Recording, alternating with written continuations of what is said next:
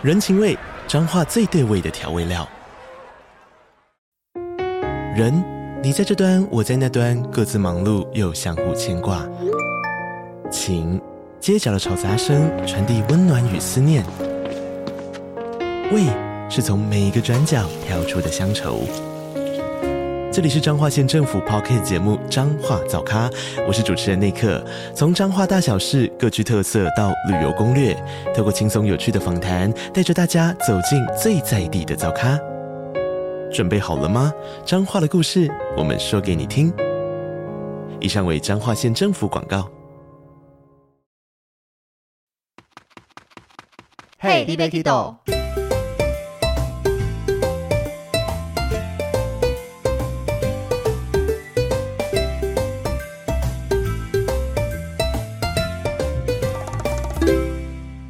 大家好，欢迎收听《Hey, d b k i d 我是维尼。今天是第一次我自己一个人录音，在这个录音的地方，周围完全没有人，感觉好像有一点不习惯，或有点那个怪怪的感觉。不过呢，接下来节目应该会有非常多的集数，都是我一个人来跟大家做分享，希望大家还能听得习惯我这个一个人分享的模式。那么第一次自己一个人分享，就要来跟大家分享一下，对我来讲算是一个非常疯狂的旅游经验。这个是我的伦敦五天三夜的旅程。随着国门开启了以后，非常多人都筹划着出国的行程，甚至已经出国玩回来了。那不晓得大家今天有一个五天假期的话，会想安排去哪边旅游呢？我相信很多人应该会选择去日本或韩国吧，因为这个是台湾人非常喜欢去旅游的地点。或是像到东南亚也是蛮不错的选择。我们现在带团到东南亚的旅程，基本上也都是五天，所以这个五天的假期，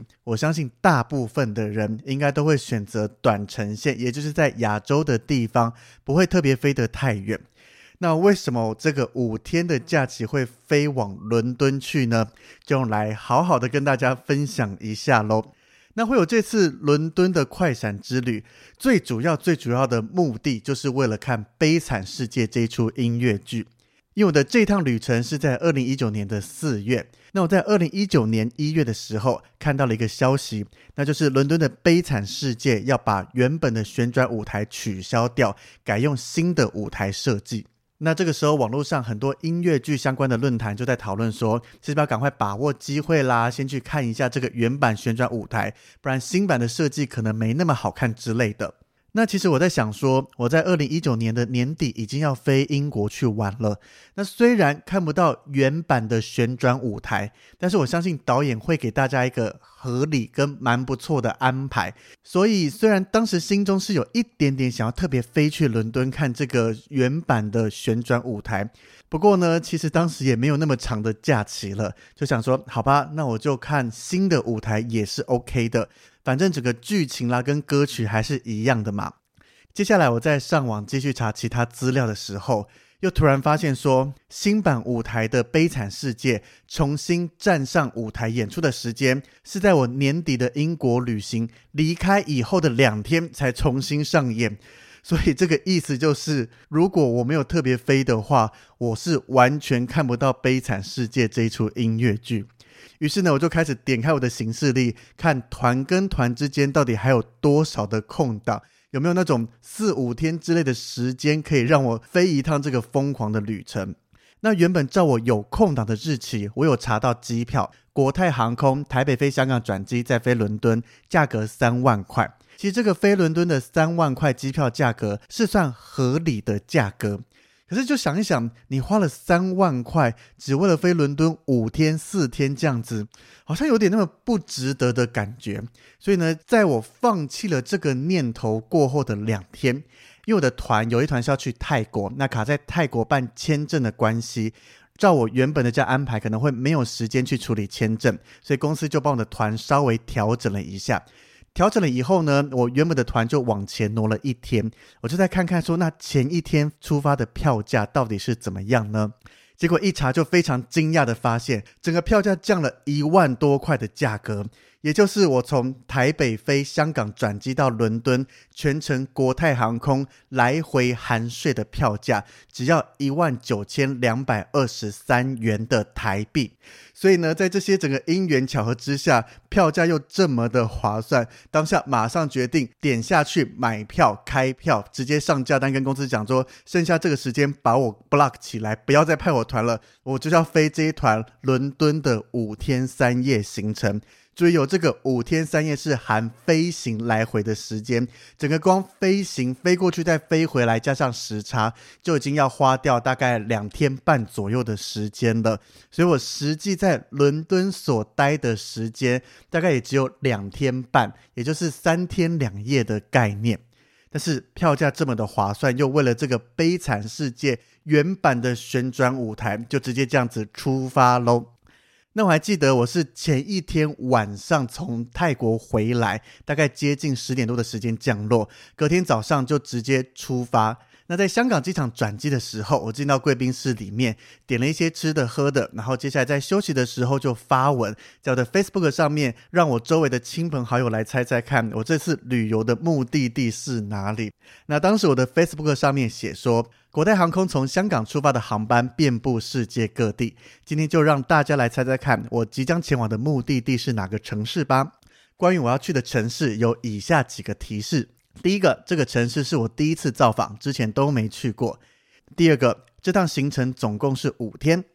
第三，我的行李是一个登机箱托运和一个厚背包；第四，我带了羽绒衣、毛帽和围巾；第五。这个城市用我会的语言可以顺利沟通。第六，这次的旅行目的不是为了当地的景点，而是为了某件事情或某件活动。以上，大家加油喽！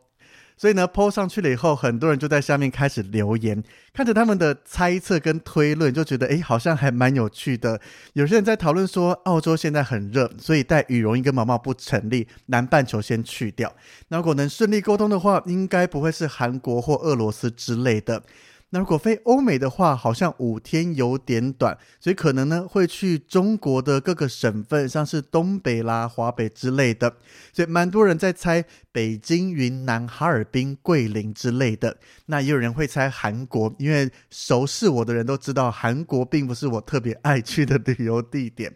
那另外也有人猜一些长城线的地方，包含像是德国、荷兰、加拿大之类的。那甚至我觉得大部分人写了上海，这个我猜应该是上海当时有在演《Sleep No More》这一出非常棒的沉浸式体验的剧，所以呢，大家也都知道我喜欢看剧嘛，就觉得飞上海的可能性很大。到了最后我要公布答案的时候，就发现，哎，竟然很神奇的都没有人猜到我要去的是伦敦。答案一公布出来以后，又非常多的朋友在上面留言。看了留言以后，我才发现为什么没有人猜伦敦，因为当时我已经一直在规划我年底的英国旅游，所以时不时的都会一直在 Facebook 上面分享一些英国啦或是伦敦的旅游资讯。那再加上大家也都知道我爱看音乐剧，所以就觉得音乐剧的集中地纽约跟伦敦我应该早就去过，他们就很自动的跳过伦敦这个热门的选项，所以这个结果真的很出乎我的意料之外。想说伦敦是一个这么热门的旅游地点，应该很有机会被大家猜中的啊，所以这个是我旅游一开始还算对我来讲蛮有趣的一个小插曲啦。那这一次呢，一路从台北飞到香港转机，再飞往伦敦，从早上十点出发，到了伦敦当地的时间已经是晚上的八点半左右了。那下飞机后就顺着入境的指标走。在入境的移民官那边，其实一直听闻很多人在英国入境也被问很多问题，但对我来讲，好像反正准备好就好了嘛，所以这次也没碰到特别的刁难，很顺利就入境了。那拿行李呢，也都很快速的就这样子一路来到了伦敦。那第一次踏上伦敦的土地，其实感觉好像也没什么特别的啦，反正周围就是满满的外国人嘛。那当然天气呢是比较寒冷一些的，因为四月去的时候，伦敦的天气还是比较低一些。那我当时在规划行程，就想说，第一天八点半降落，那到底是要住在机场附近呢，还是要进到市区里面去住？那最后就决定了到了时间，也不晓得入境到底要排队多久啦，甚至被问话多久。那机场旁边就有住宿，直接住一下好像比较方便。反正我自己这一趟行程是没有特别安排要到哪些景点参观，毕竟年底都要来玩一个月了。这一趟真的就是为了看剧，所以隔天也不用急急忙忙的从市区开始去走各个景点行程，就住在机场旁边好啦。所以这次我订在机场旁边的住宿是 Holiday Inn Express London Heathrow T4，也就是在第四航厦旁边的这个 Holiday Inn Express。那我飞抵达的航厦是第三航厦，航厦与航厦之间呢，它是有免费的接驳车可以搭乘的。不过呢，要去搭这个免费的接驳车，不是直接走过去就好哦，还是要记得在一个机器上面领取免费的票才能进去。那这个 Holiday Inn Express 其实算是一个全世界连锁的饭店啦，也就是 IHG 集团下面的。那我自己还蛮喜欢这个品牌，所以呢，走进去了以后，整个的从大厅啦到房间的硬体，包含各个服务人员，也都是带给我一种习惯的感觉。那这个一个晚上是七十五块的英镑。那以我当时去的这个二零一九年四月的汇率来看呢，英镑跟台币的汇率是一比四十一，也就是一晚住宿大概台币三千块。其实以一个人住宿好像稍微贵了一点点，不过因为它就在机场航厦旁边，从航厦走过去几分钟就会到了，所以我个人其实蛮喜欢这个住宿的。尤其是如果像我一样第一天晚上才抵达伦敦，或是回程要搭的飞机是比较早的航班，甚至中午以前的航班，我个人都蛮推荐大家可以住过来机场旁边啦，这样子会比较方便一些些。有的第一天就是整天在搭飞机，就这样结束了。那到了第二天。早上我一直睡到七点，闹钟响才起床。因为之前飞美国的经验，大概都会非常早，在凌晨四五点就会自动醒来了。不过英国的时差感觉比较好调一点，所以我一直睡到早上七点，闹钟响才起床。那起床后刷牙洗脸完，就是要准备来吃早餐啦。那这个 Holiday Express 早餐它是自助式的，一般来讲，早餐常出现的像是牛奶啦，一些谷物。优格、水果、面包这一些都会有，比较偏西式一点的。那热食的部分呢？除了炒蛋、培根、火腿这些，还有大家到英国的英式早餐一定会看到的茄汁豆子。我相信很多去过英国的游客应该对这个茄汁豆子非常有印象，甚至很多人其实没有特别喜欢它，就每次早餐看到茄汁豆子就有点啊，怎么又是这道菜出现了？不过呢，我个人吃了以后还蛮爱这道茄汁豆子的啦，就可能我比较喜欢茄汁口味的东西，那豆子又炖的蛮软烂的，这样吃起来整个口感啦、味道那些还算不错。除了这些吃的东西以外，像是基本的咖啡、茶跟果汁这些也都有。也就是说，这个早餐其实它不是特别的丰盛，但是还是有不同的种类可以选择，整体的口味吃起来也都蛮不错的。所以，我个人对 Holiday Inn 的印象也都一直维持在蛮好的一个等级上面啦。那吃完早餐以后，当然就准备带着行李前往伦敦市区啦。从机场前往伦敦市区的方法，在我当时二零一九年四月的时候，主要有两个。一个呢，就是搭希斯洛机场快线。那这个机场快线从机场到市区只需要十五分钟，但是它要花二十五英镑，单程就要二十五英镑，大概是台币一千块左右的价格。那对我来讲，这一趟其实没有特别赶时间。因为我第二天的行程是定了下午跟晚上要看表演，所以我就选择搭当地的地铁 Piccadilly 的这一条线路。它从机场到市区站站停，大概要花一个小时左右的时间。不过它的票价大概从离峰的三磅到尖峰时间的六磅，你看跟二十五磅是不是差了非常多的价格？所以呢，这个要花钱还是要花时间，就可以让大家自由的去做选择。不过呢，在二零二二年的五月二十四号开了最新的一条路线，也就是伊丽莎白线。那这个伊丽莎白线从机场到帕丁顿站只需要三十分钟，而且票价大概是十磅到十二磅左右的价格，也就是台币四百块上下。那这个在以前对于要花比较多的钱，但是省很多时间，还是花比较多的时间省很多。的钱，伊丽莎白线就给大家一个中间的选项，三十分钟左右，台币四百块，会比十五分钟到花了台币一千左右便宜一些，但是速度又没那么的久，也比只花了大概两百多台币，但是要花一个多小时搭乘的时间快上蛮多，又没有那么的贵。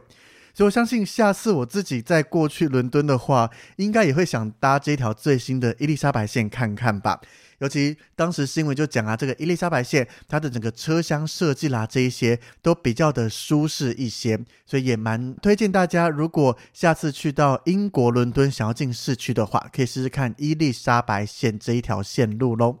那到了市区以后，第一件事情当然就是要把我带的行李先丢进下一间要住的旅馆啦。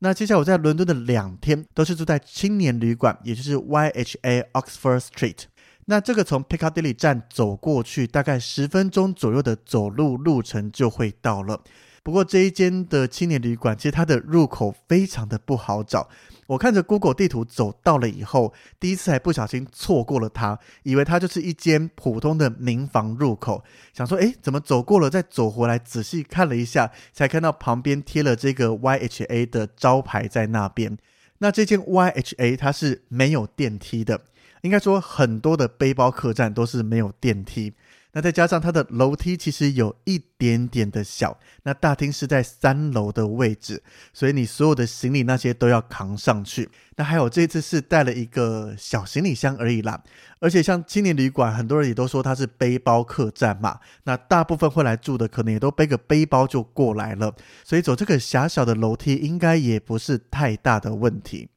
那到大厅这边跟接待人员办好手续以后，因为是上午大概十点左右而已，是没办法直接入住的，所以就请柜台帮我寄放行李。但是工作人员说，这边的寄放行李是在地下室有置物柜可以自己去放。那大的行李柜一次要三磅，小的要两磅。那像我刚到的时候是没有零钱的嘛，在台湾换了一些钞票过去，柜台其实很贴心，可以提供换零钱的服务。那不过这个寄放行李，其实到底要不要收费，算是 case by case 啦。因为像是有些比较大型的旅馆啦，或怎么样，是可以让你免费寄放的，不论是当天要入住或是离开的那一天。那像我之前住背包客栈的经验，有些是入住当天可以免费寄放，有些是离开当天可以免费寄放。那像我这次在伦敦住的这一间，它就是完全没有免费寄放的选项，它只提供了寄物柜，让大家自己去存放。那这个房间呢，我选择的房型，它是一个四人一间的，就是两个上下铺的床位。而且很特别的哦，因为以以前我在住背包客栈的经验，他都是会帮你安排好床位，也就是床位可能有一二三四或是 A B C D 的编号。那你在拿到钥匙以后，就知道你是要住哪一个特定的床位。但是伦敦这一间，它是让你先到先选，所以在我入住的时候，很幸运的，其他房客都还没进来，也就是有两个上下铺，可以让我自己选择要住到哪一个。但是我自己是比较喜欢选择下铺的啦，因为不用爬楼梯上上下下。那如果还没想睡觉，但是想在房间划划手机啦之类的，坐在下铺的这个床边也比较舒服，甚至要拿东西啦或什么的也都比较方便一些。那另外比较特别的一点就是，每一间房间虽然没有洗手间跟浴室在里面，但是有一个洗手台。不论你是要洗手，甚至要喝水，因为英国的水是可以直接打开来生饮的。所以呢，如果在房间想要喝水，是不用特别到房门外面去找饮水机，房内洗手台的水龙头直接打开就可以喝了。这个对大家来讲算是蛮方便的一个小小贴心设计啦。那另外，像这间 YHA Oxford Street 的背包客栈，也提供了蛮完整的厨房跟用餐空间。厨房里面其实各种的锅碗瓢盆啦和餐具都有，加上周围其实有一些超市可以让大家买东西。对于爱料理的我，其实是一个蛮不错的选择。其实这一次我的整个行程晚上都在剧院里面度过，完全没有时间去做料理，因此这一次就没有特别体验一下英国的购买食材和料理的部分。但如果大家是想到当地去，可能有时候想省点钱啦，买点食材自己煮来吃的话，这一间我个人也觉得蛮不错的，可以推荐给大家。好，那讲完了住宿，接下来就再回到我第二天的行程。那第二天的行程基本上就是下午跟晚上，我买了《哈利波特被诅咒的孩子》这一出戏剧，所以下午跟晚上时间就全部卡在剧院里面。那上午剩下的一些时间，我就选择到了附近的摄政公园去逛逛街。那这个摄政公园它是位在伦敦的市中心，是伦敦市中心第二大的公园。那里面有一大部分是向公众开放的，包含了像是花园啦、运动设施，甚至伦敦动物园。那另外还有一部分不对外开放的一些别墅或是私人住宅区这一些。那当天在伦敦白天的温度只有五度左右，不过因为当地的气候比较干燥，加上有太阳的照射，那我自己就穿着羽绒衣跟围巾这样子走在公园里面，其实整个散步起来的感觉还蛮舒服的，而且整个公园啊一片绿意盎然，加上周围各式各样颜色鲜艳的花朵绽放。包含各种树上开放的花朵啦，草地上开放的花朵这一些。那除了这些自然植物以外，是不是还会有一些野生的鸟类啦？甚至在河边和湖边会有鸭子、大雁这一些。而且这些鸟类完全不怕人的感觉，你想走到离它很近的位置，其实它也不会马上就飞走。所以呢，如果想跟这些特别的动物拍拍照的话，其实还蛮容易就可以达成近距离拍照的方式啦。那在摄政公园这样散散步，其实整个逛下来也花了不少的时间。那今天的午餐，我就选择到了整个伦敦剧院区市中心那边有一间 Five Guy 这个美式汉堡店。为什么特别选这一间呢？是因为当地朋友推荐。那反正也没吃过，就过来吃吃看喽。那我在这一间 Five Guy 里面点了一个起司汉堡。那这个汉堡很特别的是，你可以自己选想要的配料。那里面配料像是有美乃滋、生菜、酸黄瓜、番茄、烤过的洋葱、烤过的蘑菇、番茄酱、芥末酱这一些。那当然要直接点全部的也都 OK，或是有特别不吃哪一些，可以针对每一个汉堡去做克制化的选择。那其实这个汉堡吃起来呢，不算特别的惊艳，不过也是好吃的汉堡啦。它整个 cheese 加上很多汁的汉堡肉。然后各种配料加起来，整个是很融合在一起的感觉，不会觉得特别的突兀。不过它的缺点就是有点小，而且有点贵。这个一个汉堡就英镑八点二五元，大概是台币三百多块。其实我吃完这个汉堡就只是不饿，但是其实没有那种吃饱的感觉。那当然吃汉堡还是要配一杯饮料嘛。那这边的物价，饮料一杯，他就给你一个纸杯自己去装，要三点五磅，也就是台币大概一百多。但是特别的是哦，它这个饮料机里面的选择多到让人眼花缭乱，整个饮料机就有一百多种的选择。像是可乐就有原味的可乐，或是各种口味的可乐，那还有其他各式各样的碳酸饮料啦，或是什么的。当时我在这个饮料机前面 其实站了好久，然后每个按钮都点进去看一下下到底有哪些特别的饮料。不过选到最后呢，还是选择了 没有创意的可乐来喝啦。有时候就怕装了一整杯，结果踩雷不好喝就尴尬了。那这 Five Guys 还有一个特色的地方，就是里面的花生随便你吃，是让你吃到饱的。不过我自己其实没有特别爱吃花生，拿了几颗来试一试，还算蛮好吃的。如果今天是喜欢吃花生的人，那 Five Guys 这一间蛮推荐给大家可以去试试看的。尤其它的地理环境就在整个剧院区的正式中心。甚至你在逛一逛走累了，想要找个地方稍坐一下，也可以来这边点杯饮料，再吃点它的花生，也算是个蛮不错的选择啦。那刚刚讲到下午跟晚上都在看这个《哈利波特被诅咒的孩子》这一出戏剧。至于这出剧好不好看呢？我只能先跟大家讲一下，这出剧看完了以后，算是整个我看过的戏剧里面所有的特效跟演出那些加起来。非常令人惊艳的一出戏。如果你非常喜欢《哈利波特》的话，这一出《哈利波特被诅咒的孩子》戏剧一定是此生必看的一个选项。至于它到底内容在演什么，跟有多精彩、多厉害、多好看呢？就请大家锁定之后的集数，会有专门的一篇来跟大家介绍。不然放在这边的话，整个篇幅可能又不想要分到几集去分享了。那在下午跟晚上看戏之间的空档，也就是晚餐时间啦。那我除了到剧院附近的这个科芬园，也就是当地很有名的逛街地方，稍微逛一下之外，那跟我一起看戏的朋友带我去了一间他自己推荐的餐厅，叫做 Duck and Waffle，也就是鸭肉以及松饼。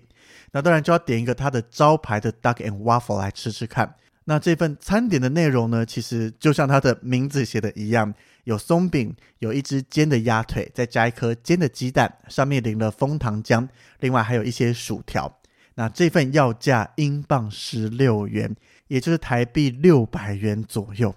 不过吃起来，老实讲很普通，我自己可能下次也不太会过去吃。那吃起来的口味，那一些就像你看到的松饼、鸭腿、煎蛋，加上枫糖浆，带点甜甜的味道。老实讲，我觉得去吃一些港式烧腊，那个鸭腿比这个好吃非常多。但是当地毕竟是很有名，又是朋友推荐的嘛，就想说试试看。那以我自己试完了以后，如果有兴趣可以试试看啦。但是我个人，嗯，就不会特别的推荐它喽。所以总结我第二天的行程，也就是吃饭看戏，吃饭看戏，回饭店，就这个样子啦。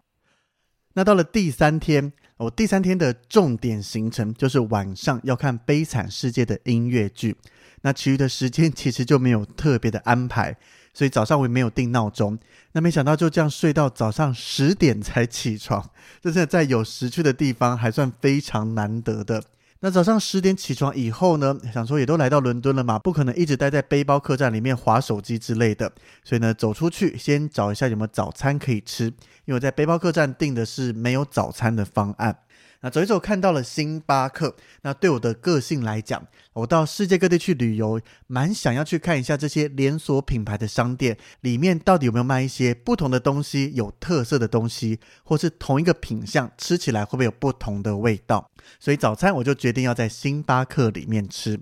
那我点的是一杯抹茶拿铁跟一块肉桂卷。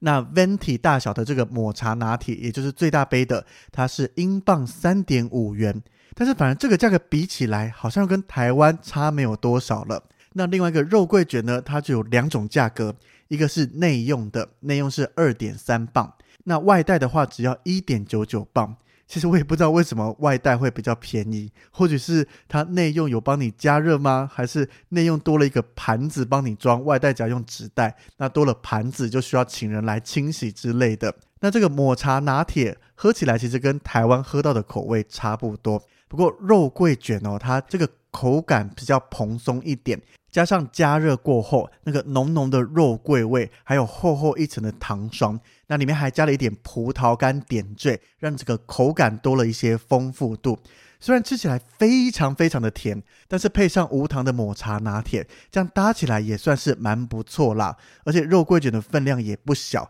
所以呢，吃完算是一顿让我蛮满足的一个早餐。那吃完早餐之后，我就先到了牛津街这边散步。那这个牛津街的两旁都有非常多的商家。那走在牛津街上，看看不同的商家卖着不同的商品，甚至欣赏它的橱窗摆设。不过走一走，发现牛津街上好像没有我个人比较想逛的商店，所以走没多久呢，我就转往了和牛津街所交叉的摄政街。那在摄政街上面的商家，基本上就是各大知名的品牌都会在摄政街上面驻点。比如说，大家讲到英国一定要逛的 Burberry 和九马龙，那这个旗舰店就是放在摄政街上面。那还有在英国买非常非常便宜的 Body Shop，也在摄政街上面有它的店面。那整个在摄政街上面的建筑风格就跟牛津街非常不一样。摄政街上面的建筑风格都是一个欧洲风格的建筑，没有进化成像是我们市中心看到的高楼大厦和水泥墙。所以走在摄政街上面逛街，除了去欣赏各大品牌的橱窗展示以外，欣赏整个古典风味非常浓厚的建筑也是非常好逛，甚至非常好拍的地方。那这样一路从牛津街逛到摄政街逛下来，突然觉得肚子好像有一些些饿了。那看一看手表，发现 哎，竟然已经下午三点了。可能因为早餐十点多才吃的关系，所以中午的午餐时间反而肚子没有饿。那下午的时间，其实讲到英国，很多人就会讲到下午茶嘛。那我在网络上也查了一间蛮多人推荐的，而且这个不是英国非常有名的，像是 FMM 啦，或是一些饭店，甚至专门卖下午茶的店，而是一间算是小店吧。那这个的店名它是法文，叫 mashombatou 那这间店呢，也不是专卖下午茶，就是那种三层点心的英式下午茶店家。它其实算是一个法式甜点专卖店。不过，非常多人也推荐它的英式司康非常好吃。加上这间店就坐落在剧院区里面，所以呢，对我这一趟整个旅程范围不会特别超出剧院区来讲，这间店的地点算是非常的方便。那店里面的空间呢？老实讲，非常的狭小，走在里面都要很小心，才不会碰撞到周围的桌椅啦，或是一些用餐的客人。那我一个人就选择坐在柜台旁边。那店员送上饮料单之后，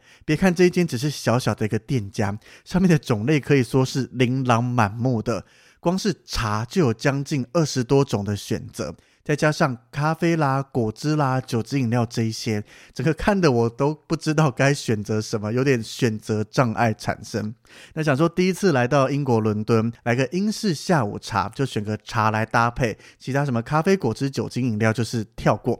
但是各种茶里面呢，其实只有一小部分我是看得懂它是怎么茶，大部分看了名字连是什么味道啦或什么都想象不出来，所以这样看来看去，最后还是很没有创意了选了英式早餐茶来搭配。那这个茶它是上来一整壶的，价格是英镑三点五元。那另外点心的部分，其实它除了司康以外，在整个橱窗有非常多的点心蛋糕可以选。其实看来看去，每一种都好想点一块来吃吃看。不过只有一个人，胃的空间也没特别大。但再加上很多人推荐的司康有两种口味，原味和葡萄干。一开始我很想两种都点来吃吃看。不过看了一下那个大小，所以最后我就只点了一个葡萄干的司康来吃。那这个一个司康价格是英镑四块钱。那点完以后，整个茶具跟餐具送上来，它是全白的，一放上来就让我有一种简洁优雅的感觉。那它的茶是直接给一整壶的，茶叶跟热水都已经放在里面。那要喝的时候，还有提供一个小小的过滤器，可以放在杯子上，避免茶叶跑进去。那另外还有附上砂糖跟牛奶，可以自行添加。对这个爱吃甜的我来讲，当然就是把这个英式早餐茶变成了一杯好喝的奶茶喽。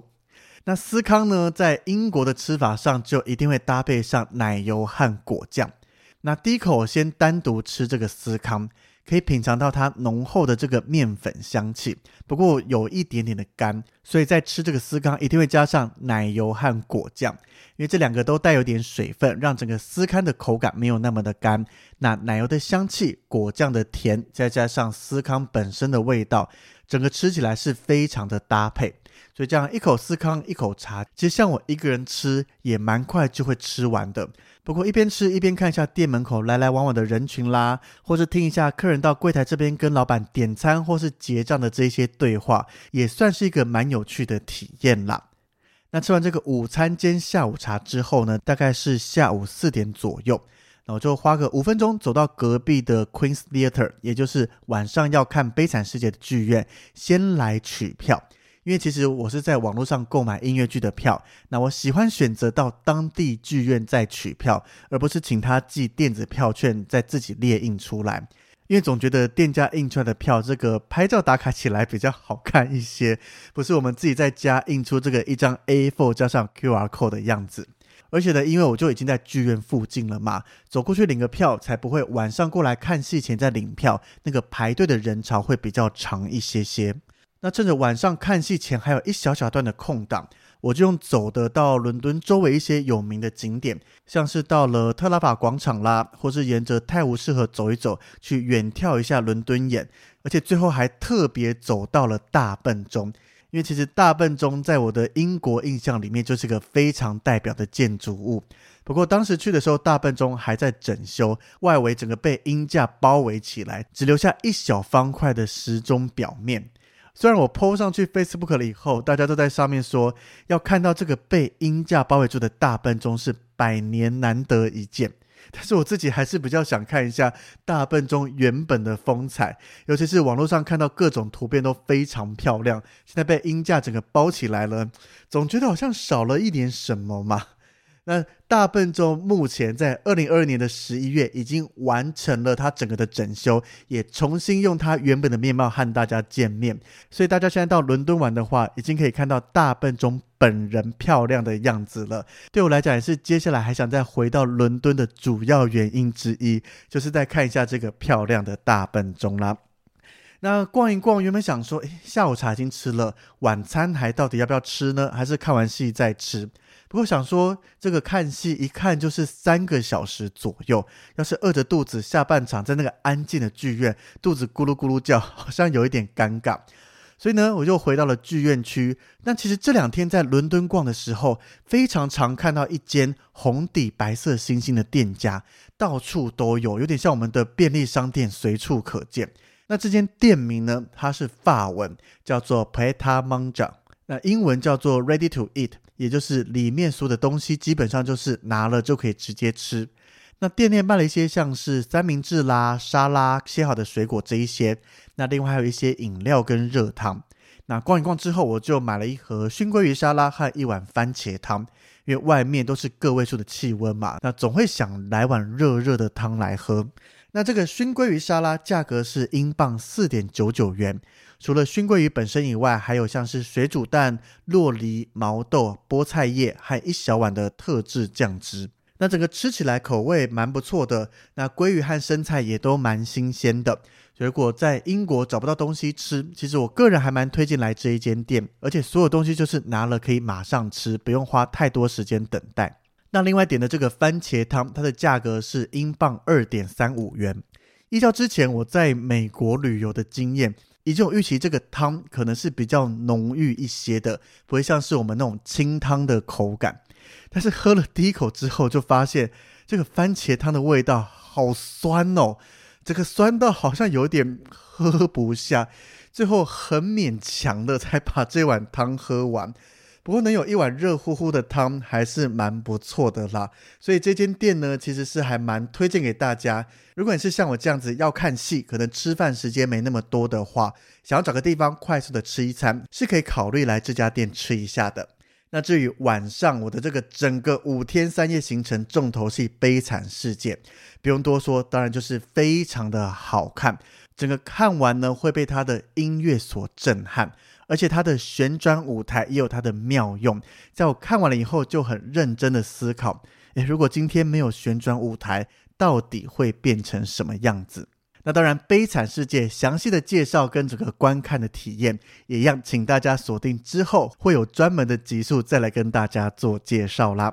好，那我在伦敦第四天，其实就是在伦敦最后一天的行程。那今天早上不晓得为什么凌晨五点多我就起床了。而且起来看一下时间，想说哦，才五点，我明明是中午才要准备出发到机场，想说再来睡一下，结果躺下去完全没有睡意，整个就睡不着，只好想说，那既然都睡不着了，那就到周围去逛一逛啦，就来个伦敦市区凌晨的散步。那这个散步的范围呢，就是先走到了剧院区的各个剧院逛一逛，看看每个剧院它的建筑跟外面挂的海报。那另外还有像是走到了莱斯特广场，那那边有我喜欢的乐高店，还有 M M M 的这个商店。那这两间店呢，在平常开门的时候都非常多人。那这个凌晨过去一个人都没有，但是店家里面的灯都还亮着。虽然不能走进店家里面，但是站在门口好好的欣赏，像是 M M 里面有用这个糖果人做成的披头四印象，或是乐高店里面有用乐高拼成的伦敦塔啦，甚至其他的造景，这一些都可以静静的欣赏这些景物，而不是有大量的人群在你周围走来走去。那在莱斯特广场那边有一间麦当劳，那这个早上已经有开了，所以呢就走到了里面来吃吃看，伦敦的麦当劳早餐跟台湾有什么不一样？看了一下菜单，我最后点了一份卷饼套餐跟一杯饮料，那这个价格是英镑四块钱，大概是台币一百六十块左右。但是这个卷饼我一边想象中应该是用面粉做的，结果咬了一口发现它是我个人比较不喜欢的墨西哥卷饼，也就是用玉米粉做出来的。虽然我没有特别喜欢啦，但这个卷饼咬起来还带有微微的玉米甜味。那里面包着一块薯饼、一片汉堡肉跟一个煎蛋，整个吃起来算是中规中矩，没有特别的亮点，但是也不会不好吃，就是一份正常的早餐这样子。那吃饱了以后，太阳也慢慢的升起，不过距离我要买东西的店家营业时间还有几个小时。于是我就继续沿着泰晤士河慢慢的散步，一路走到像是滑铁卢桥上面。那在这个桥上可以欣赏到几个伦敦重要的景色，包含像是伦敦眼、大笨钟和西敏寺这一些。而且这个时候太阳才刚刚升起，可以整个欣赏日出的景色以外，周围一样是没有太多的行人，可以享受一下没有那种人来人往吵杂的感觉，也算是一个蛮不错的活动景点啦。就如果大家在伦敦因为时差还是怎么样而睡不着的话，其实可以出来散散步，去体验一下安静的伦敦。那散完步以后，回到了背包客栈，稍微冲个澡，收好行李，就准备出门采买。采买完就要前往机场搭飞机。然后这些主要采买的店家，当然就是我自己爱用的香水品牌 Jo Malone 啦。那我是在店家一开门的时候就马上走进去，所以整个店内只有我一个客人，逛起来跟前一天下午去逛的时候差非常多。因为前天下午的时候里面非常多的人，虽然没有到拥挤的感觉，但是跟今天我一个人整个独占了整个店家逛起来就是不一样。那来接待我的店员呢，一个个看他就是亚洲脸孔。那聊了几句以后，他就问说：“哎，你从哪里来呀？”我就说：“台湾。”他马上切换成中文说：“哎，真巧耶，我也是台湾人。”所以呢，在国外见到台湾人，听到台湾的口音，加上能用我自己熟悉的国语来聊天，其实感觉到非常的亲切。那这个店员呢，他是整个态度非常的优雅，一边跟我聊天，也一边跟我介绍，在这个旗舰店里面有哪一些特殊的香氛，或是当店才限定的香氛。那另外也把我手上的这个购物清单接过去，一样一样把所有我要买的东西买齐。那整个东西都拿完以后，店员就问我说：“我后面有很赶时间吗？如果不赶时间的话，可以免费帮我做个护手体验。”那虽然我当时预计是买完东西就要直接前往机场，不过看了一下，好像哎还是有一些些时间，就接受店员的这个建议，先去做这个护手体验，再来结账。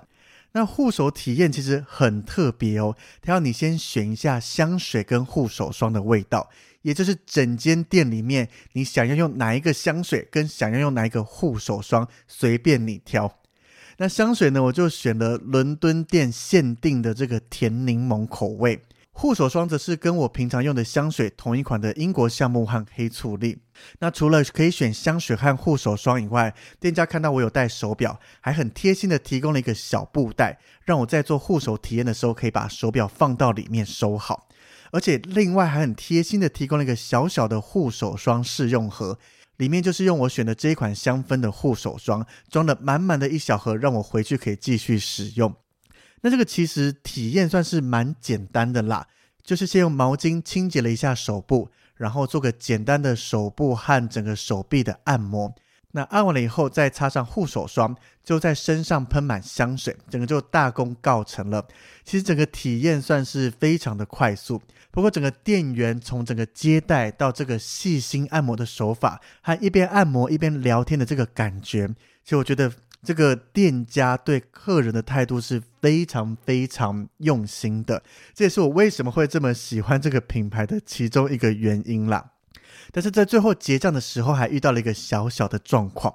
就是我一个人。包含我自己要用的，跟帮周围亲朋好友代买的这个香水，那个数量比较多一些些。那其实九马龙的店家有限定每个人购买的数量，那我不小心有超过数量，最后是用店员直接打电话跟店长请示沟通。那另外也问了我说，是不是第一次到旗舰店买东西？最后经过店长的许可，才让我整个顺利结账。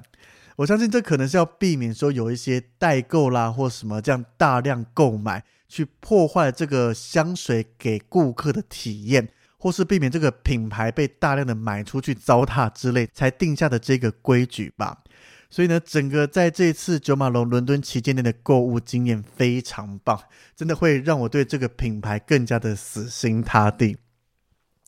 那买完了香水，再到乐高店去买一个我看上的迪士尼威力蒸汽船的乐高，因为乐高和迪士尼这两个我喜欢的东西结合在一起，加上算一算价格，退税了以后还比台湾便宜，那都来伦敦了，就顺手拎一盒乐高回家，这样子东买买西买买，买完了以后呢，我就再度搭乘了跟来的时候一样的这个皮卡迪里的这一条线路，慢慢的花一个小时晃回到了机场。那我自己是提早了四个小时到机场，因为在伦敦要办理退税。那网络上非常多的人都说办理退税要花很多的时间，很多人在排队。那再加上这是我第一次踏上欧洲，在欧洲办理退税，所以一切都是非常的陌生。但是我这次办理退税，可能因为我比较早来，而且在下午可能没有太多的航班这么早起飞，所以办退税的人，我看排在我前面的大概不到五个人，所以其实我排队的速度非常快。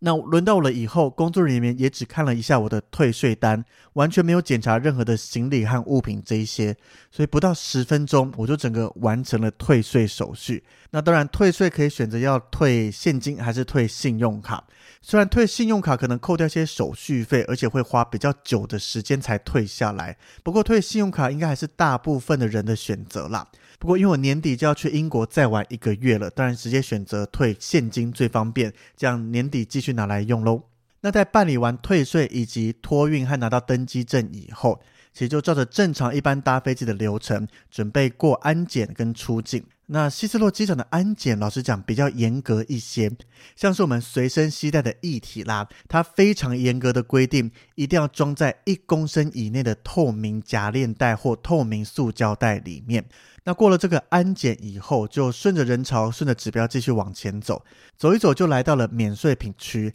这样东看看西看看，再看一下我的贵宾室要在哪里，怎么走过去的时候。突然我就想到，咦，我过了安检，那怎么一下就来到免税品区？一般我们不是要出境经过移民关吗？想说，我该不会就这样错过移民关了吧？然后护照上没盖到英国的出境章该怎么办？这样年底我要来英国的时候会不会很麻烦？但是我想说，怎么可能我顺着指标、顺着人群走会没有通过移民关？这对机场动线设计是完全不可能的事情啊！所以我当时就开始回头找了一下，顺便手机 Google 就发现，哦，原来在伦敦希斯洛机场出境是不用经过移民关的，护照上也不会盖章。这个做法对我来讲真的蛮不习惯的。第一次搭飞机前不用出境通过移民关，感觉真的很特别。那在机场能做的，除了去免税店逛一逛之外，像我自己在环宇一家是有会员的，一定就会进到贵宾室去吃吃喝喝啦，洗个澡或稍作休息。不过这一趟回程，我印象最深刻的就是从伦敦飞往香港的飞机，载客率超低的，整个经济舱的客舱大概不到三成的人，所以基本上每一个人都可以有三个一组的位置，可以整个横躺下来睡觉。因此，飞机起飞以后，大概一个小时左右就开始送餐。吃完饭了以后，我就把我整排的三个位置，利用飞机上提供的枕头和毛毯，加上我自己带的颈枕，利用三个座椅打造了一张可以躺下来睡觉的床。盖上飞机上提供的毛毯后，我还有记得要把安全带绑上，因为这样在睡觉过程中，万一飞机遇到乱流，稍微抖动了一下，我还不至于从整个飞机的位置上摔下来。那能躺着睡觉其实是非常舒服的。那再加上我早上五点多就爬起床，就再也没睡觉，所以很快就进入了梦乡。那睡了一段时间，就突然醒过来。那举起手看了一下手表，发现时间是九点四十五分。刚起床看到这个时间，就突然觉得，诶。怎么可能啊？因为我大概是香港时间一点左右睡觉。那一般在飞机上，尤其在经济舱，其实没办法睡得这么的舒适，可能睡两三个小时就会醒来一下。但是九点四十五分，我还一度怀疑说是不是忘记调手表的时区。但是我自己的习惯，只要一坐上飞机或是飞机一起飞，就会把手表时间改成目的地的时间。所以我就马上打开电视看一下整个飞行地图，就发现哦，这一睡竟然就睡了八个小时的时间，在不到两个小时就要降落到香港机场。这整趟十几个小时飞行，我就睡了八个小时。其实算是大大的减少长途飞行那一种，好像一直都在经济舱，不知道该做什么，或想睡也睡不好的感觉。所以你看，当飞机空位比较多的时候，能在经济舱自己横躺一排座位，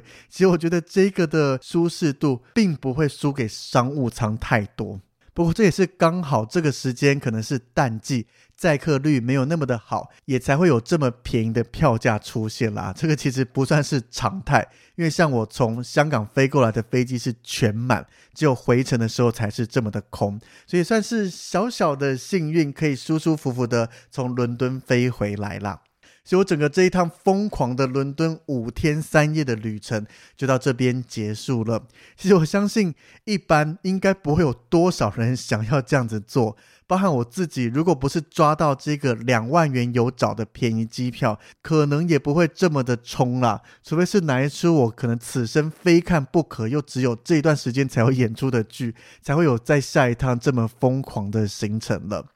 所以这一次呢，跟大家分享了我这一趟伦敦五天三夜的行程。我相信应该没多少人会想要照着做啦。不过这一次所逛的景点呢，其实除了看《哈利波特》和看《悲惨世界》以外，都是属于比较散散步的景点。因此，想知道伦敦或是英国到底有什么好玩的景点？就听我之后的集数，再跟大家分享我在二零一九年底去英国玩了一个月，到底去了哪些地方，有哪些是我个人非常喜欢、非常推荐的景点。那另外听完这一集，想知道《哈利波特》或是《悲惨世界》到底有多好看的话，也请大家稍微期待一下之后的分享喽。那我们这一集就跟大家聊到这边，不晓得大家第一次听完我从头到尾自己讲话会有什么样的感觉？是感觉挺新鲜的，还是有点小小的不习惯，或是有什么样的感受？都欢迎大家到我们的 Facebook 和 IG 上面私讯或是留言跟我们讲哦。那我们每周三都会固定上架一集，欢迎大家准时收听。也欢迎大家，如果有想听到什么样的内容，像是听完这一集有哪些延伸出去的主题，如果比较想要急着听到的话，也都可以私讯或留言告诉我们。那除了追踪我们的 Facebook 和 IG 之外，也别忘了在 Apple Podcast 上面给我们五星的好评。那我们节目虽然改成由我自己主讲，但是还是会每周三都会固定上架一集，欢迎大家准时收听。那如果想念豆豆，想跟豆豆聊聊天的话，只要直接在我们的 Facebook 和 IG 上面私讯，大部分都是会由豆豆跟大家做回应的喽。那我们就下周三再见喽，感谢大家的收听，拜拜。